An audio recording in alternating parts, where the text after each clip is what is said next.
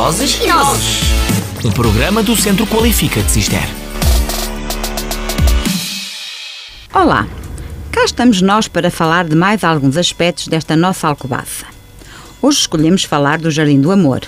Fica bem no centro da cidade. No centro quer dizer. É no centro.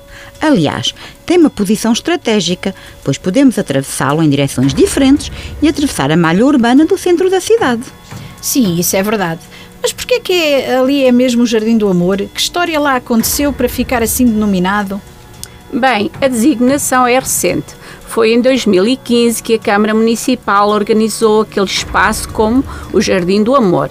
Até aí era apenas um espaço que as pessoas cruzavam, mas para mim tem toda a lógica ser o Jardim do Amor. E porquê?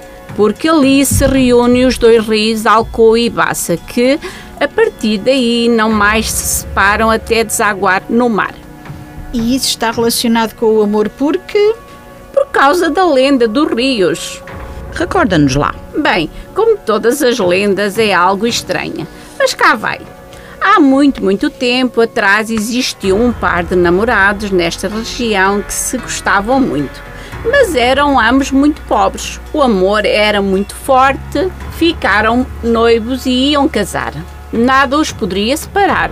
Porém, o rapaz tinha um defeito. Era muito ganancioso e queria ser muito rico e acabou por deixar a noiva e ir à procura de fortuna longe daqui. A rapariga, sentindo-se abandonada, teve tal desgosto que chorou, chorou e as suas lágrimas acabaram por formar um rio. Tempos mais tarde, o rapaz arrependido voltou à região e a chorar pediu que a rapariga o aceitasse de novo. A rapariga, como o amava muito, aceitou. E assim conta a lenda, as lágrimas derramadas pelos dois jovens formaram os dois rios, que, com os seus nomes, foram batizados. Ela chama-se Alcoa e ele Bassa. É um bocadinho totó. É uma lenda. E se fores lá, ao fundo do Jardim do Amor, é muito bonito ver a reunião dos rios. E é um espaço onde há patos e vários tipos de aves aquáticas, e ouve-se muito chilreio e o barulho da água. E como aquele espaço do jardim parece a quilha de um barco, podemos sempre imaginar o Leonardo DiCaprio na proa do Titanic a gritar I'm the king of the world. Ai, pois deu-se o naufrágio. Oh, és derrotista. Aquele espaço era muito progressista. Ali fica uma central elétrica que é prova da modernidade de Alcobaça. Aproveitando a força motriz do rio, produzia eletricidade para a moagem, a alimentícia, que por ali funcionou. Ui, e eu que julgava que o jardim estava associado aos amores de Pedro e Inês. Pois, tudo por aqui o está. Quem sabe terão por ali andado ou ainda andarão por lá em espírito. A Câmara Municipal instalou lá uma obra de arte urbana, Os Tronos de Pedro e Inês, da autoria do escultor Thierry Ferreira.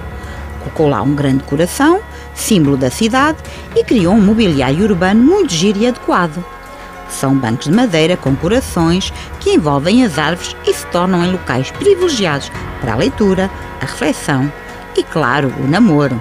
E também há lá uns rituais para os namorados, não é? Bem, não sei se são rituais, mas aproveitando aquela mania que os apaixonados têm de registar o seu amor em qualquer lado, a Câmara Municipal criou uns kits que podem ser adquiridos no comércio local e que têm um conjunto de amostras dos sabores do Conselho, ginja e maçã de alcobaça pequeno papiro onde poderá escrever uma mensagem dedicatória ou jura de amor. Duas chaves para um dos 700 cofres do amor embutidos nas paredes do jardim. Pois, e assim sempre se poupam as árvores, onde tinham a mania de gravar corações, e as pontes, onde parece haver uma moda de pendurar cadeados. Isso do amor às vezes é, é olha que mais lendas, é, é um bocadinho totó.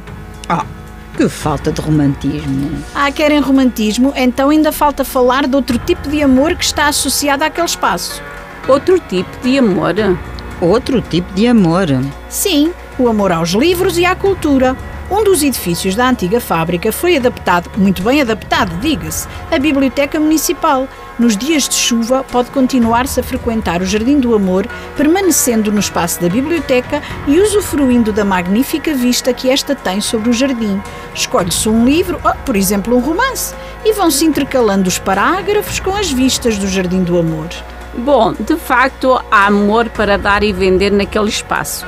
Amor à natureza, amor à cidade, amor à cultura, além dos amores uh, privados de cada um, claro.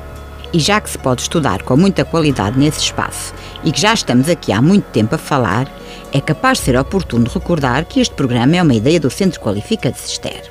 As vozes de hoje foram a Leonor Carvalho e a Cristina Carreira, formadoras do Centro Qualifica, e a Fernanda Borbinhas, formanda do centro com muito orgulho.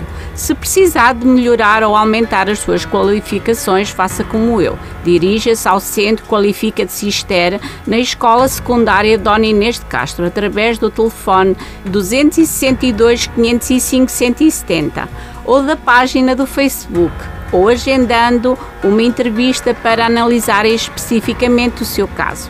Estamos à sua espera e aqui na nossa rádio. Até para a semana. Com outra emissão de Vozes e Nozes. Vozes e Nozes. Um programa do Centro Qualifica de Cister.